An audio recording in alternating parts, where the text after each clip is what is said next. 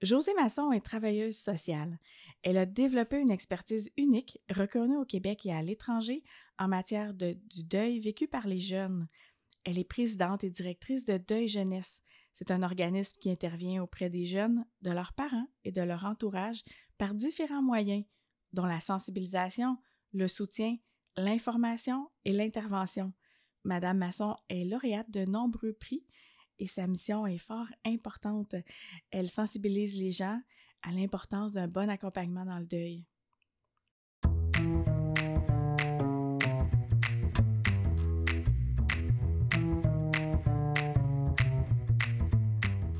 Bonjour, Madame Masson. Bonjour. Ça va bien? Oui, oui, ça va bien, merci. Merci d'être venue euh, jusqu'à notre studio euh, pour parler d'un sujet vraiment euh, important, si on, veut.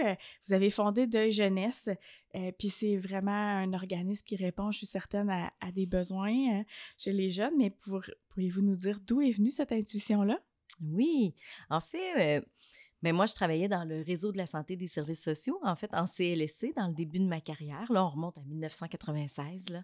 Et euh, je réalisais, j'ai réalisé rapidement à quel point les jeunes endeuillés n'avaient pas de service comparé aux adultes. En fait, on trouvait beaucoup des groupes de soutien pour adultes endeuillés, mais pas pour les enfants.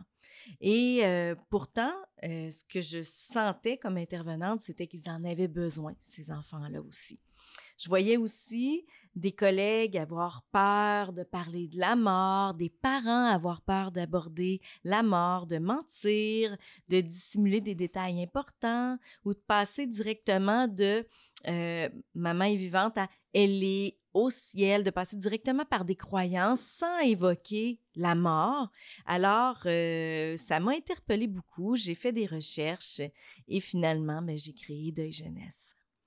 Vous disiez que vous travaillez en CLSC. Euh, je pense que, on l'a dit dans l'introduction, vous êtes travailleuse sociale de mmh. formation. Pouvez-vous nous dire un peu quelle était euh, votre, votre tâche euh, au niveau du CLSC? Oui, ma tâche, c'était vraiment d'intervenir auprès des enfants qui vivaient toutes sortes de choses. Alors, c'était vraiment, moi, je disais que j'étais une généraliste, là. Mmh Alors, des enfants, de leur famille, mais j'étais aussi responsable et intervenante dans les mesures d'urgence.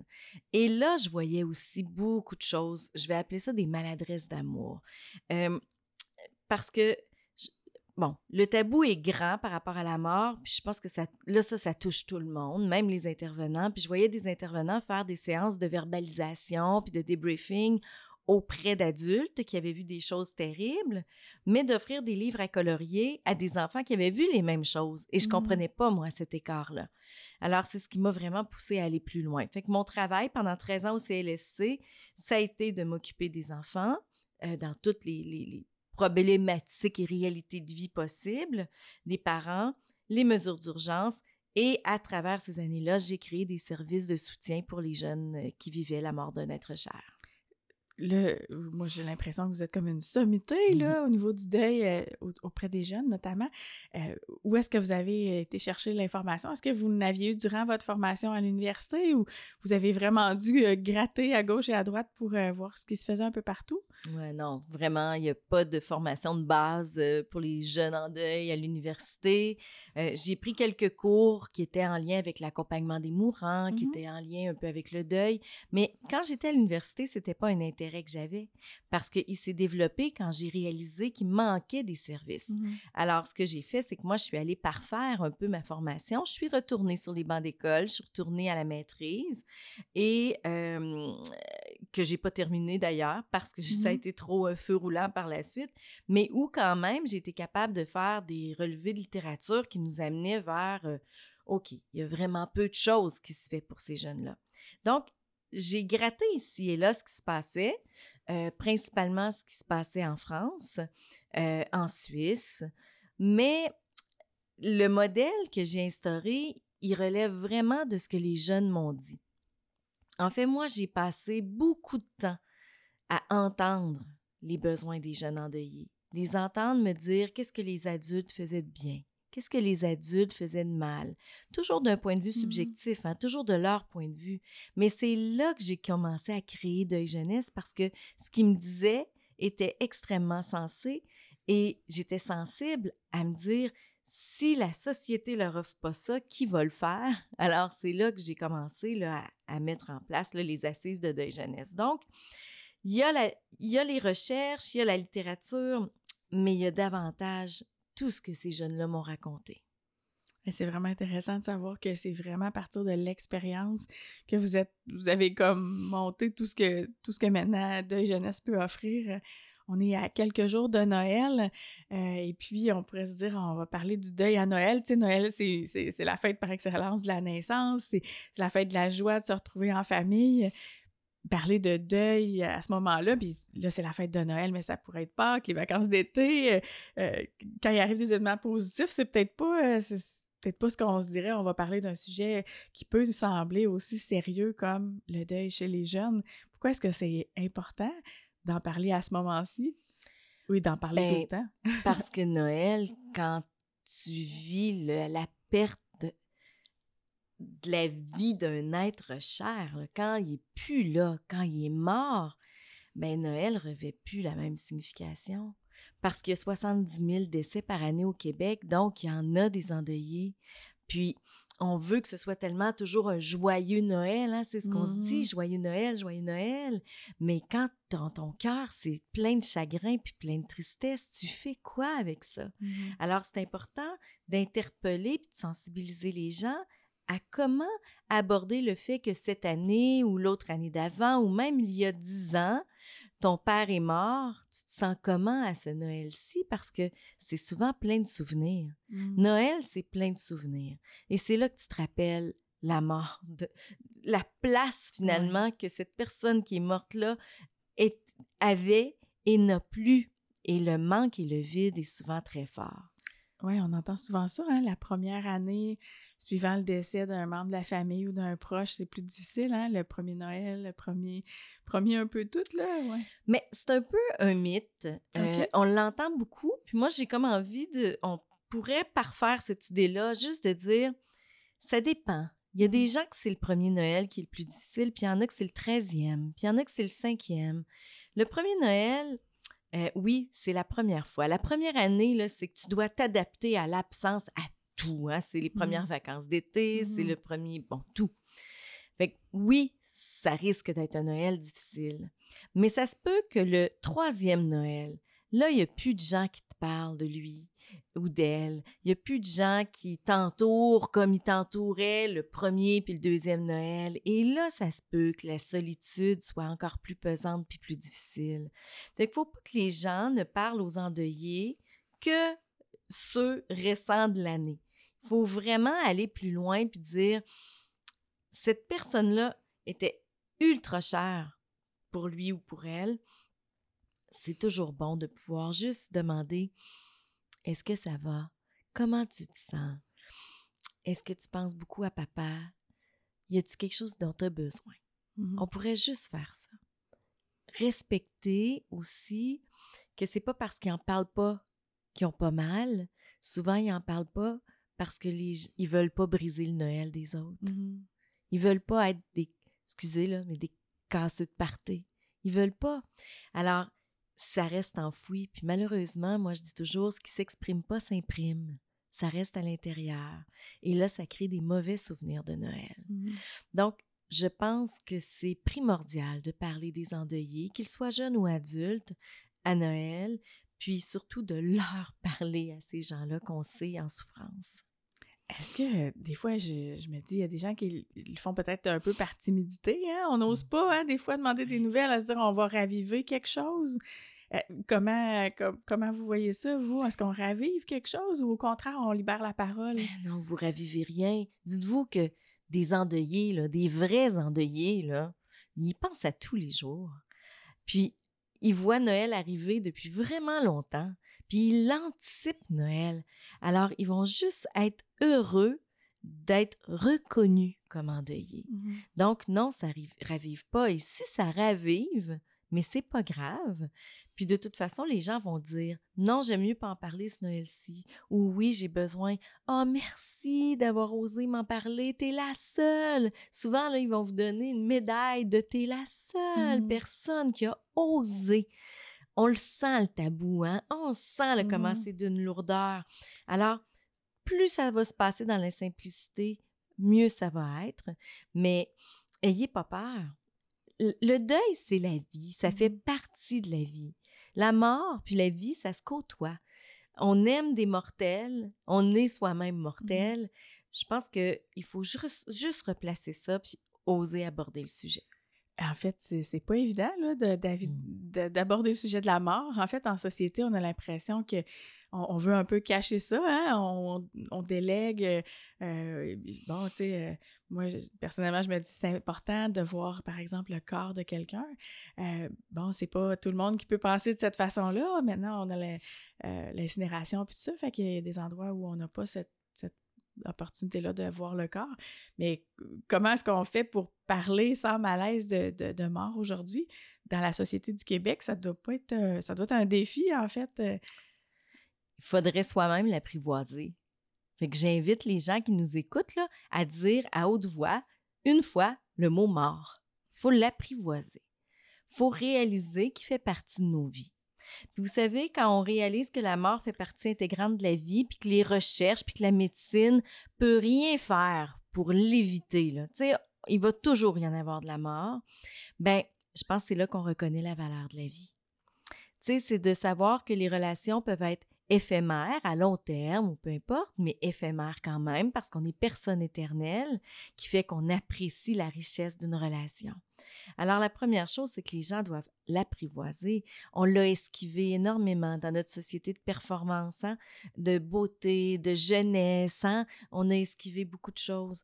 Par contre, quand la mort est arrivée dans la pandémie puis que les gens n'avaient pas la possibilité d'accompagner leurs gens en fin de vie ou qui n'ont pas eu même la possibilité d'aller au rite funéraire dans, au moment où c'est arrivé, les gens ont quand même euh, décrié ça hein, euh, à l'injustice. Là.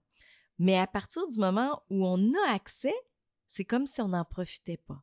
C'est comme si on oublie à quel point ça a fait mal pendant la mmh pandémie et on continue à pas en profiter. Parce que je suis d'accord avec vous, voir le corps, c'est important. C'est important pour tout être humain ça permet de réaliser la finitude de la vie, ça permet de faire un, un, au revoir, hein, euh, ça permet plein de choses. Mais les gens veulent pas la souffrance. On va dire souvent que le deuil le plus acceptable actuellement, c'est le deuil le plus silencieux. Alors qu'on a eu une société qui acceptait les pleureuses, dans les, dans les cortèges funèbres, hein, les gens qui pleuraient mmh fort derrière les cortèges, on est rendu que quand une personne pleure fort dans un salon funéraire, on veut qu'elle sorte. Mmh c'est une transformation de la société qui est énorme, puis qui a des impacts énormes. Donc, les gens doivent juste réaliser que la mort fait partie de la vie, se questionner sur leur, leur façon de la voir, cette mort-là, puis apprendre à en parler à petits pas, tranquillement. On parle, euh, on parle de la mort euh, physique, mais euh, dans, les, dans le deuil, est-ce que vous voyez aussi le deuil de façon plus large, des fois euh, une séparation, euh, par un conjoint qui part à l'extérieur du pays, euh, les enfants voient partir ça. Est-ce que dans, votre organisme, vous, vous offrez aussi un, soutien à ce niveau-là? Oui. Alors, oui, on va prendre en considération les pertes, mais je ne vais jamais appeler ça des deuils. Moi, je vais vraiment appeler les choses par leur nom pour qu'on arrête d'enfouir tout dans un mot qui devient comme une place où toutes les pertes deviennent un deuil et qu'on oublie les particularités de chacun. Puis je suis pas en train de dire qu'il y a pire ou moins pire, mais pour moi, vivre la mort d'un être cher, c'est le deuil. Vivre une séparation, c'est une séparation. Vivre un divorce, c'est un divorce. Mmh. Vivre un déménagement, c'est un déménagement. Il y a des mots pour chacune de ces choses-là et ça va dépendre de plein de facteurs, mmh. comment il va se définir chez les êtres humains. Alors, euh, moi, je vais réserver. C'est comme un titre réservé. Je suis revenue à la définition que Larousse et Robert nous ont donnée. On définit le deuil comme l'affliction suite à la mort de notre cher. C'est vraiment ça. Puis moi, je vais me rallier à ça. Puis je suis pas en train de dire encore que c'est pas grave de vivre une séparation. Je suis juste en train de dire qu'on peut pas comparer ça. Jamais on entrerait dans un groupe de soutien des jeunes, exemple, euh, qui vivent la mort d'une mère et des jeunes qui vivent la séparation parentale on n'intégrerait jamais ça ensemble. Donc, pourquoi on intègre le même mot pour tout ça? Je veux pas. Je, je veux pas qu'on fasse qu'on brasse une grosse soupe là, puis que tout soit pareil. J'aimerais mieux qu'on dissèque chacun des mots, puis qu'on dise bon, mais ben, chacun a ses particularités. c'est vraiment intéressant. Mmh. on a parlé beaucoup des personnes endeuillées. Est-ce que vous pouvez nous donner quelques pistes pour, pour accompagner ces personnes-là? Ouais. Bien, quand on est la connaissance de ces personnes-là, l'ami ou un membre de la famille, la première chose à faire, c'est de ne pas faire comme si rien n'était arrivé, de oser. Mmh oser le faire, tendre la perche, puis dire Bon, ça fait longtemps que tu m'as parlé de ton enfant qui est mort, ça fait longtemps que tu m'as parlé de ta maman. Euh, j'aimerais savoir, est-ce que tu as le goût de me dire comment tu te sens? Puis on ne demande pas comment ça va. Tu sais, comment ça va, c'est comme une question trop large. Les personnes vont décider de dire ça va bien, puis là, on s'arrête. Non, comment tu te sens, ça oblige de trouver une émotion. Hein? Je vous le ferai, là. Mmh. Comment ça va? Ça va bien. comment tu te sens aujourd'hui? Ben, je me sens bien. Bon. Mais ça se peut que quand tu es endeuillé, tu vas dire euh, ben aujourd'hui, c'est une journée plus difficile. Euh, j'ai plus de peine. Aujourd'hui, je me sens en colère. Je me sens. Alors, ça réfère à une émotion, beaucoup plus que à juste un état de mmh bien-être ou pas. Donc, euh, juste de faire ça, puis de demander de quoi tu as besoin? Y a-t-il quelque chose que je peux faire pour toi? Je vous dirais que juste ça, c'est suffisant, très souvent. Et ça permet de vivre un beau Noël? Bien, pour vivre un beau Noël. Une belle fête. Oui. Ouais. Bien, pour vivre un beau Noël, je vous dirais qu'il y a des choses qui sont importantes. Premièrement, il faudrait que les personnes endeuillées sachent définir c'est quoi leurs besoins. Euh, on a le droit, endeuillé, de ne pas faire de sapin de Noël. Cette année, de trouver que c'est trop lourd, mmh. trop difficile. Alors, les proches n'ont pas le droit d'obliger à faire un sapin de Noël il faut se questionner sur ce qu'on veut. Puis il faut se donner la latitude de changer d'idée. Fait qu'on peut dire, «Hum, moi, le 24, je vais juste aller souper puis je vais rentrer. Mais ça se peut que ce soit agréable, puis que euh, on, rentre pas. Mais il faut y avoir réfléchi. Mmh Mais pas y réfléchir dans l'anxiété un mois et demi avant. Il ne faut pas briser nos journées à l'anticipation de Noël. Il faut y aller vraiment un pas à la fois, un jour à la fois. Alors ensuite, il faut pas se forcer à vivre un joyeux Noël. Ça se peut que ce soit un triste Noël. C'est pas grave. On a le droit de pleurer, même si les autres rient, mais on a le droit de rire. Et la personne qui est morte nous en voudra pas de rire. Mm. En fait, souvent, ce que les endeuillés disent par la suite, c'est je me sentais coupable de rire, mais en même temps, c'est ce qu'il aurait souhaité que, je, mm. que, je ris. On devient très ambivalent hein, dans nos émotions puis dans notre tête. Alors, pour vivre un beau Noël, il faut ça.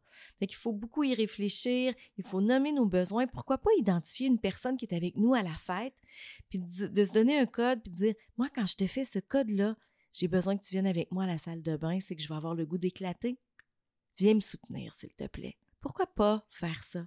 Se donner des repères et le faire vraiment en cohérence avec ce qu'on ressent.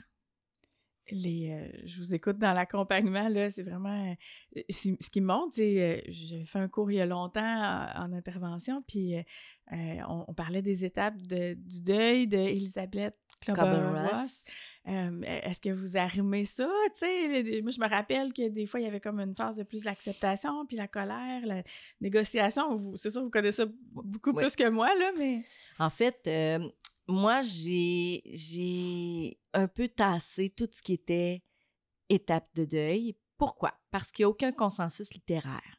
Fait que vous avez Elisabeth, Elisabeth qui en a fait, mais il y en a plein d'autres. Et ça passe de neuf étapes à trois étapes, à toutes sortes de... Et moi, dans toute ma pratique, dans les milliers d'endeuillés que j'ai rencontrés dans ma pratique, il n'y a personne qui passe par le même chemin. Puis il y en a même qui se culpabilisent de ne pas vivre de culpabilité, puis qui se disent faire un mauvais deuil parce qu'ils ne ressentent pas de colère. Moi, je vais être davantage sur l'unicité, donc c'est-à-dire il faut être vraiment à l'écoute de ce qu'on ressent, puis chaque être humain va vivre un deuil différent. Puis j'aime bien le modèle d'oscillation, c'est-à-dire que dans une journée, dans une minute, dans une année, on va passer d'être très centré sur la perte à être très centré sur notre propre vie. Puis ça, c'est un mouvement d'oscillation qui va amener justement qu'il y a des moments qui peuvent être plus difficiles. Fait que si à Noël, on est plus dans le mouvement centré sur la perte, ça risque d'être un plus difficile Noël. Mmh Mais si dans notre mouvement, on est plus dans le centré sur notre vie, ça risque d'être un Noël plus agréable. Mais ça, c'est un mouvement qui se crée à l'intérieur et qu'il n'y a pas de euh, il a pas de schéma type. Mhm. Euh, Il y en a qui vont vous dire là, ah oui, moi dans une minute, je passe de ça à ça. Puis il y en a d'autres qui sont capables de le traduire en semaines ou en jours. Mais je vais préférer ça aux étapes. Euh, Est-ce que le deuil a une fin? Des fois, on Mmh. entend l'expression, hein? Ah, elle n'a pas fini son deuil, même si ça fait 20 ans ou. euh, euh, ouais. Si on voit le deuil comme étant un état ou des émotions qui sont générées à la suite de la mort d'un être cher, pourquoi ça prendrait une fin? Parce que l'être cher, lui, il n'y aura jamais de fin. Cet amour-là qu'on ressent pour cette personne-là, ce manque-là qui va arriver à certains moments de notre vie, euh, ça va être pour la vie, ça. Donc, pourquoi on se force à avoir une fin? D'ailleurs, on dit souvent faire son deuil. Moi, je dis vivre son deuil. On va le vivre jusqu'à la fin de notre vie. Il va changer, il va se transformer, il va prendre des allures différentes, mais ça se peut que 25 ans plus tard, on a un événement, puis on dit Ah, il me manque tellement, puis qu'on pleure pendant un mois, puis les gens vont faire Ah, ouais, 25 ans plus tard, ouais, mais c'est ça, aimer. Puis moi, je dis toujours aux gens c'est des larmes d'amour. Parce que le deuil, il est avec l'amour. S'il n'y a pas d'amour, il n'y a pas de deuil. C'est pas ça. Tu sais, si une personne qui meurt, on l'aime pas, mais on sera pas en deuil. Donc, c'est l'amour qui parle.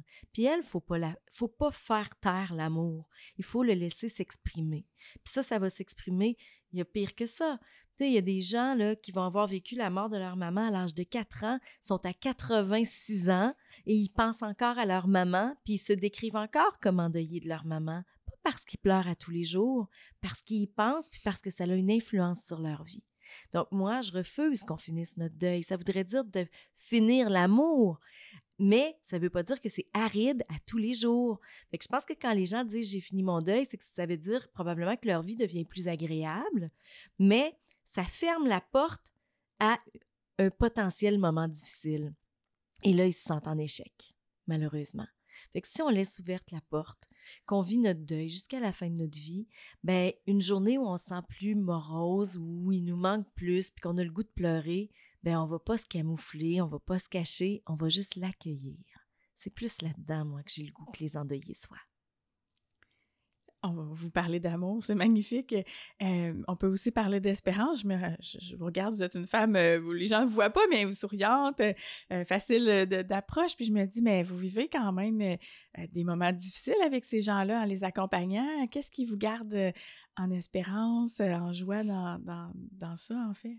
Bien, c'est de voir la différence qu'on fait dans les vies des gens de leur redonner le pouvoir sur leur vie, sur leur deuil, de transformer leur vision du deuil qui passe souvent de ennemi à ami. sais. Ils m'accompagnent, mon deuil, j'ai le choix de leur redonner vraiment cette, cette autodétermination-là. C'est magnifique ce que ça fait, autant chez les petits que chez les adultes, de les amener à remettre ça et de plus se définir comme un endeuillé, mais comme une personne à part entière qui a un statut d'endeuillé. Alors, ça fait 26 ans que je fais ça à tous les jours de ma vie. Là. Moi, j'ai pas eu vraiment de vacances, j'ai pas eu vraiment de fin de semaine ou même de congé de Noël. J'en ai accompagné des gens à tous les jours pendant des de nombreuses années. Puis, juste d'entendre justement l'espoir juste avant de raccrocher, ah merci, vous avez changé ma journée, vous avez changé ma vision, vous avez... Ben, ça pour moi, c'est un carburant. Euh, je dis pas que ça n'a pas d'impact sur ma vie. À tous les jours d'être dans des morts tragiques, des morts improbables, ça m'a certainement transformé comme, comme être humain, ça c'est sûr. Dans peut-être même mon attachement avec les gens, parce que c'est sûr que moi, il n'y a rien qui me rassure que les gens ne peuvent pas mourir. Moi, je les ai toutes vues, les morts tragiques. Je les ai mmh. toutes entendues. Tu sais, des décès euh, vraiment que tu penses jamais qu'ils peuvent arriver. Donc, moi, je suis au fait de ça. Mon équipe est au fait de ça. Moi, je pense que ça nous trans... Ça, c'est sûr que ça, ça nous transforme. Mais tout ce qui se passe avec nos interventions avec les endeuillés, ça, ça nous, ça nous motive énormément. Fait que vous venez de parler d'appel. De jeunesse, euh, c'est juste euh, un numéro de téléphone pour la région de Québec? Comment Parlez-moi un peu de l'organisme. Ben non, de jeunesse, c'est national. Alors, c'est un organisme de bienfaisance. Donc, c'est un organisme euh, qui reçoit des dons, qui émet des reçus de charité. Fait que c'est un organisme de bienfaisance, mais ce qui, ce qui détonne un peu des autres organismes de bienfaisance, c'est que c'est des services professionnels. Fait j'ai des, professionnels qui font des suivis cliniques individuels, qui font de l'intervention de groupe, puis il y a aussi la réponse téléphonique. Alors les gens qui ont besoin, ils peuvent appeler et c'est vraiment toute la province de Québec. On a un numéro sans frais, on a un numéro pour la ville de Québec, le siège social est dans la ville de Québec, mais j'ai aussi des points de service ailleurs dans la province. Alors euh, puis c'est ça. Puis on, fait que ça c'est nos services directs pour les endeuillés. Mais on fait aussi beaucoup de sensibilisation, beaucoup d'éducation à la mort et on traite principalement de la mort et de la maladie grave. Fait dans l'accompagnement, l'aide médicale à mourir, l'accompagnement en fin de vie, comment les proches peuvent vivre ça aussi. Alors, on est très, très, très, sensible à ce vécu particulier-là aussi. Est-ce qu'il y a des écoles qui ont fait appel à, vous, par exemple, suite à un événement de perte d'un élève de façon peut-être tragique ou violente? On en a régulièrement. Ah oui, on en a régulièrement. Euh, les gens euh, ont besoin de savoir. Il n'y a pas des protocoles d'événements de, de, d'exception comme celui de vivre la mort d'un élève ou même d'un membre du personnel. Euh, souvent, les gens n'y ont pas pensé, se sont dit que ça n'allait pas arriver, hein, cette pensée mmh. magique-là qui fait du bien. Hein? Mais quand ça arrive, ça devient chaotique, c'est épouvantable, ça transforme ça aussi, là, une vie scolaire énormément. Alors oui, les gens vont nous appeler, même dans les garderies, quand un petit enfant a un diagnostic de leucémie ou quand un enfant va mourir, on est appelé, même dans les milieux de travail. Alors oui, ça, c'est quelque chose qu'on va faire vraiment par notre ligne téléphonique. Alors les gens, à ce moment-là, ils nous appellent. Merci beaucoup, Madame Masson. Je trouve qu'il y a vraiment une paix puis, dans, dans, le fait de parler de la mort avec vous. Là, je ne sais pas comment exprimer ça autrement, mais il y a quelque chose de, ben, ça fait partie de la vie. Euh, vous nous avez parlé de, l'importance de l'amour dans ça, puis euh, euh, je vous remercie sincèrement de cet entretien. Merci à vous. Merci beaucoup.